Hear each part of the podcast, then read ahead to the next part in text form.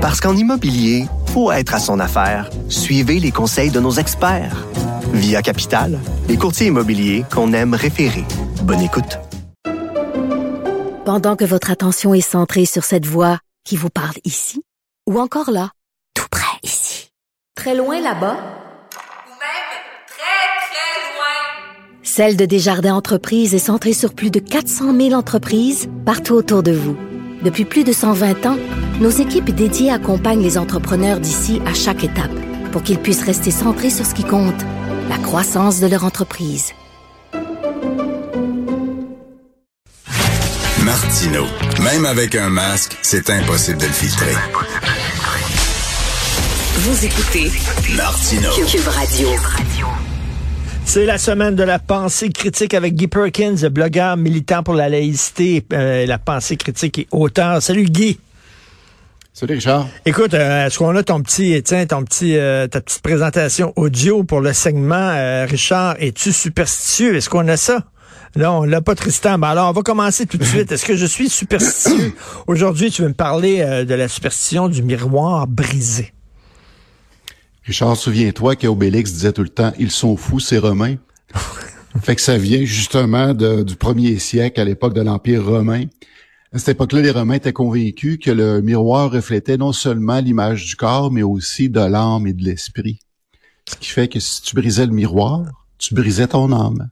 OK. Alors, c'est un oui, peu, oui. écoute, ça ressemble un peu aux, euh, on- à certaines tribus qui voulaient pas se faire prendre en photo parce que tu vas voler mon âme et mon esprit avec ton appareil, c'est ça? E- Exactement, ça ressemble beaucoup. Puis pourquoi sept ans? C'est que aussi la- à l'époque, les Romains pensaient que la vie était divisée en, en périodes de sept, de sept ans. Donc, au bout de sept ans, ton âme, ton esprit t'est réparé, t'es régénéré, donc tu pouvais euh, recommencer, mais les, les sept ans que ça prenait, ben là, tout malheur pouvait t'arriver.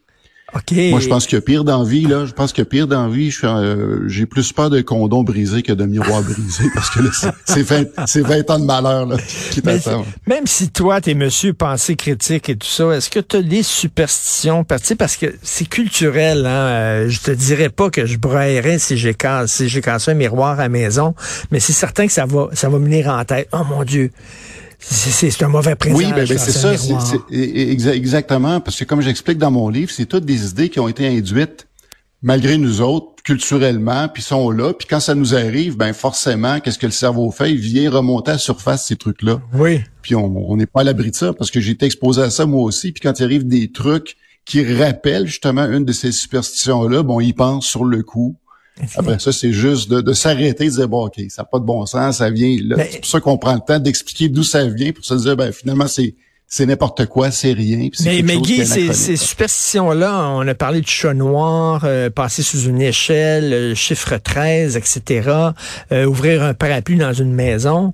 Euh, Est-ce que c'est universel? J'imagine que c'est dans certaines sociétés. Tu retrouves pas ça, par exemple, dans les sociétés musulmanes, par exemple, parce que c'est les- ça traverse pas les cultures, ces superstitions-là. Là. C'est très Ben, occidental. il y en a certaines. Il y, en- il y en a certaines, mais chaque culture, chaque culture a son lot, a son lot de, de superstitions. Puis d'ailleurs, dans ma banque de superstitions, je pourrais en, en ressortir plus tard. Là. OK. Effectivement, chaque culture a ses superstitions, puis certaines vont traverser les frontières, puis se, de devenir un peu universelles. Mais la plus universelle des superstitions, ben, devine quoi, c'est les religions. tu sais. Oui, c'est vrai.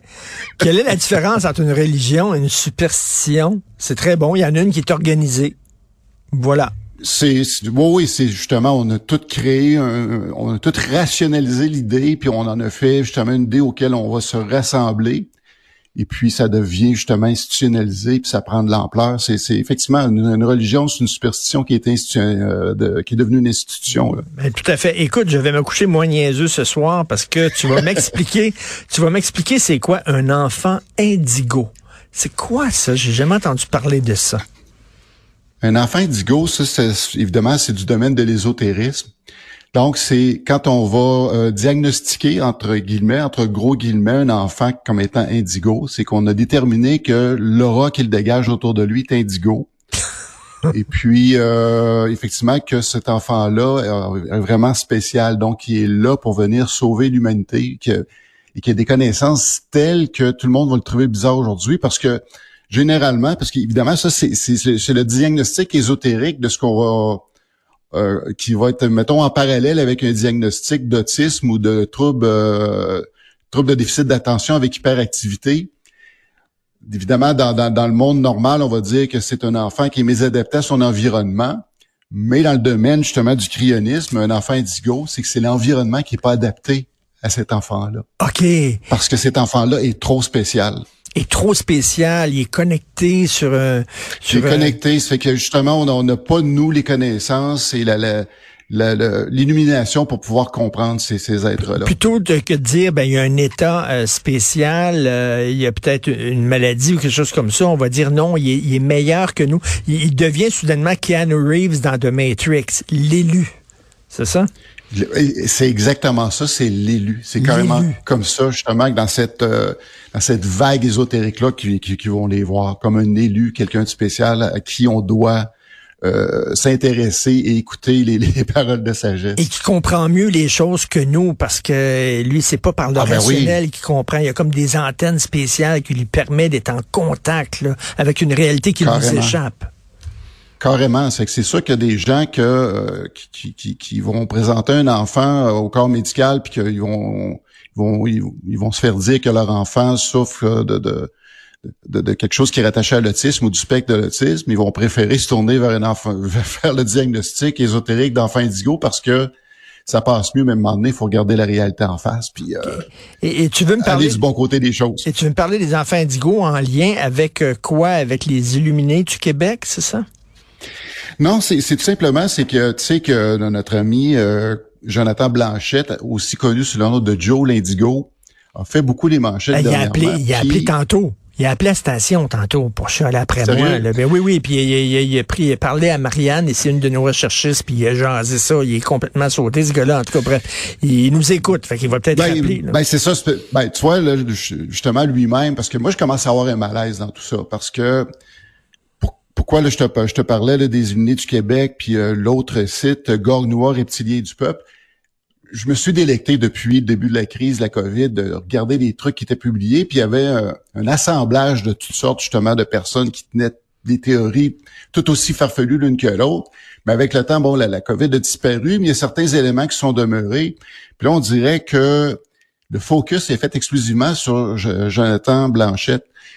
Et euh, Là, je pense que ça commence à devenir moins drôle parce qu'on on a devant nous autres quelqu'un, je pense qu'il y a un problème. Je suis pas psychologue, je suis pas psychiatre. Oui. Je vais pas m'avancer à faire quelconque diagnostic, mais il y a un problème. Puis là, de continuer à marteler puis de montrer ce gars-là, dire que c'est un cap. Si ça, oui, les idées qu'il véhicule sont, sont vraiment flyées. Ça lui entretient tous les, types de complotistes qu'on va entendre parler, c'est-à-dire de, des chemtrails, la terre plate, que la Lune est un hologramme, puis une, des caractéristiques des enfants indigo, des, des, le genre de, de trucs qui, qui souffrent, c'est qu'ils se victimisent de tout. Fait que là, il y a comme un jeu d'interdépendance entre les deux unités, c'est-à-dire entre ceux qui le suivent puis qui, continuent à publier ces trucs. On nourrit la bête. On nourrit la bête, on lui donne un exposure qui euh, qui devrait pas avoir normalement, puis que lui se nourrit de ça. Puis là, ben la bête grossit. Puis on a vu comment ça, a viré il y a quelques temps avec son histoire de passer cinq heures de temps à harceler euh, les gens au centre d'appel du 911. Après ça, bon, là, il y a eu un feu chez, euh, chez lui, je pense, le lendemain sur le lendemain, qui, qui, qui, euh, qui amène toutes sortes de questions. Mais on voit que la, la, chose évolue. Puis de continuer à entretenir cette bête-là, le type continue à, se prendre au sérieux. Puis de dire, puis en même temps, ça, ça, ça l'alimente à dire à ses suiveurs, de dire, ben, vous voyez, on a peur de moi, ben c'est pour oui. ça qu'on essaie de me rabaisser et, ces, choses-là. Puis moi, et donc, c'est pour ça qu'il s'appelle Joe l'Indigo. C'est parce que tu parlais des enfants indigos. Il se dit, lui, justement, en contact avec je une autre J'ai déjà entendu mentionner qu'il faisait partie de cette euh, race-là spéciale de gens qui comprennent des choses que personne ne comprenne pas, puis que c'est Joe l'Indigo. Après ça, quand tu regardes son, son, son profil Facebook, là, il, met tout le temps dans, dans ses signatures, là, que, euh, je, ça me souvenait par cœur, 432 MHz et 72 BPM. C'est encore là, c'est du domaine de l'ésotérisme où il se dit en, en harmonie avec la, la, fréquence vibratoire naturelle de la Terre. Fait que c'est tout des, des, trucs comme ça. Oui, c'est tout des affaires farfelues, mais de continuer à l'alimenter, moi j'ai peur à un moment donné que les choses dérapent encore plus parce qu'on voit, je, regarde l'évolution de tout ça, puis là je me dis c'est peut-être que c'est trop là. Moi, je pense, je pense qu'il y a des problèmes je pense qu'il y a des problèmes, ça, c'est personnels. clair, Ce gars-là est, euh, Sauf c'est, que le, ce gars-là a be- a besoin, a besoin de soins. Et c'est plus triste que, que- c'est plus triste que drôle. là. On en rit puis on comme si c'était un gars un peu extravagant puis bizarre. Euh, c'est pas si drôle que ça. Je pense que c'est un gars qui est Là, en ça- ça détresse drôle. totale. Et effectivement, Effectivement, là, je pense c'est un type qui a besoin d'aide puis qu'on devrait euh, tendre une perche plutôt que de continuer à essayer de le rabaisser. Et, que, et Guy, rapidement, c'est parce que tu me dis de regarder une série il y a quelque temps de ça qui s'appelle Dope Sick sur euh, le Oui. scandale d'un médicament là, qui a été mis en vente là, et qui était même approuvé par le FDA, euh, l'oxycotin. Euh, Dope Sick, c'est disponible sur Disney Plus avec Michael Keaton. Et j'ai regardé ça et Écoute, je- je- je- j'appuie sur pause de temps en temps. Je regarde ça avec ma blonde pour sacrer, pour crier. C'est épouvantable. C'est un scandale incroyable. On a menti littéralement aux gens. Il y avait un complot entre la FDA puis cette entreprise-là, ce laboratoire pour faire plein de fric. C'est le Big Pharma, comme on le déteste. Mais tu regardes ça, euh, Guy. Après ça, c'est pas étonnant que tant de théories du complot, parce que ça, là, les gens se sont fait fourrer par une entreprise qui Ben, était là rien que pour son en- en- argent. Encore là, je, je fais partie de ceux, effectivement, qui ont sacré comme toi. Je disais, ça m'a mis en rogne quand je regardais Ah, ça. c'est épouvantable. Vraiment inacceptable. Par contre, il faut prendre un petit peu de recul. Euh, faut, faut éviter, quand, évidemment, de tomber dans le piège de penser que toute l'industrie pharmaceutique est comme ça. Moi, je pense, effectivement, puis toutes les industries, on pourrait fouiller, puis on, trou- on pourrait trouver des trucs euh, vraiment aussi euh, aussi euh, tragiques que ça. Mais là, c'est plus spécial parce que c'est le domaine pharmaceutique. Après ça, quand on parle de la FDA, on- je- je- évidemment, je pense qu'il faut faire attention. La, la FDA, c'est des éléments qui étaient à l'intérieur de la FDA qui ont été des, des, des Mais facilitateurs. reste quand même, c'est ça, le gars de la FDA qui a, qui a donné la permission à cette, euh, ce laboratoire-là de vendre ce médicament qui était épouvantable, lui il a quitté la FDA pour aller après ça travailler aller pour, le, le travailler fameux pour eux autres, laboratoire. Mais tu regardes ça, tu te dis, je peux comprendre que les gens qui ont vécu ça, là, quand on leur a dit, là, il y a un bon vaccin là, pour la pandémie, puis vous allez le prendre, puis tout ça, qui ont dit, il faut tourner dans le cul ton vaccin. Tu peux le comprendre. C'est compréhensible. Oui, on peut absolument comprendre. On- Puis il faut toujours quand même euh, poser des questions. Même sans ça, même s'il n'y avait pas eu cette histoire-là, on aurait vu le vaccin s'en venir. faut poser des questions, faut se faire rassurer, faut jamais rien prendre pour du cash, peu importe qui est porte-parole, qui, qui amène ça pour nous autres. là. Euh, tout à fait. Euh, Écoute, merci de m'avoir dit de regarder ça et je conseille aux gens de regarder ça. C'est un épouvantable d'opsique et ça, on, on peut comprendre pourquoi il y a tant de théories du complot sans nécessairement appuyer ces théories-là, mais juste essayer de comprendre Encore- pourquoi il y en a beaucoup. Ben c'est ça, mais sauf que souvent les gens qui vont ramasser le balle au bon, c'est pas nécessairement les meilleures personnes pour porter le, le- le flambeau. c'est là que ça dérape. Exactement. Tout à fait. Merci beaucoup, euh, Guy Perkins. Bonne semaine de la pensée critique. Merci. Salut, bon week-end. Salut.